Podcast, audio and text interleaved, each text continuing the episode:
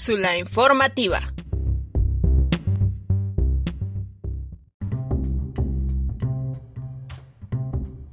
La radio como medio de comunicación masivo encargado de la difusión de diversos mensajes de gran importancia para la población tiene la responsabilidad de crear un producto periodístico de alta calidad y sobre todo confiable y veraz.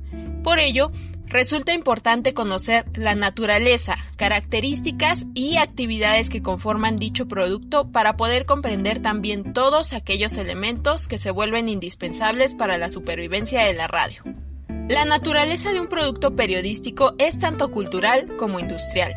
Se explica que sea industrial cuando analizamos todas las fases de producción que van de por medio, como pueden ser la recopilación y elaboración de información, la formación de un prototipo, la serialización y su distribución. Un producto periodístico se caracteriza principalmente por ser una mercancía reproducible, de alta rotación, perecedero, de difusión continua, de contenido doble, es decir, con un propósito tanto informativo como publicitario a la vez.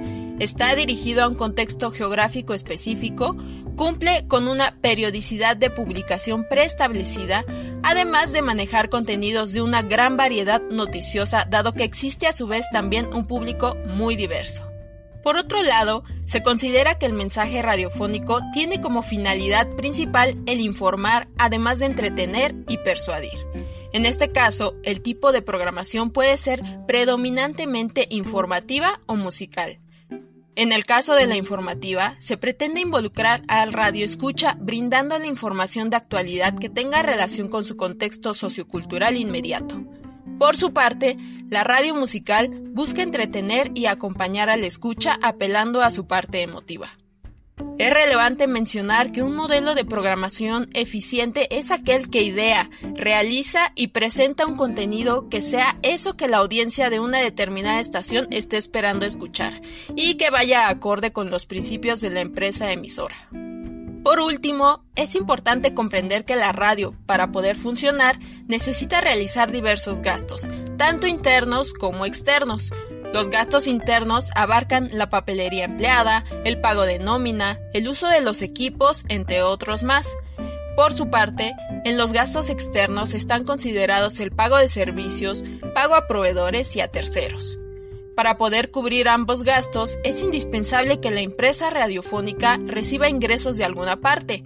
En este caso, sería mediante los patrocinadores y la publicidad.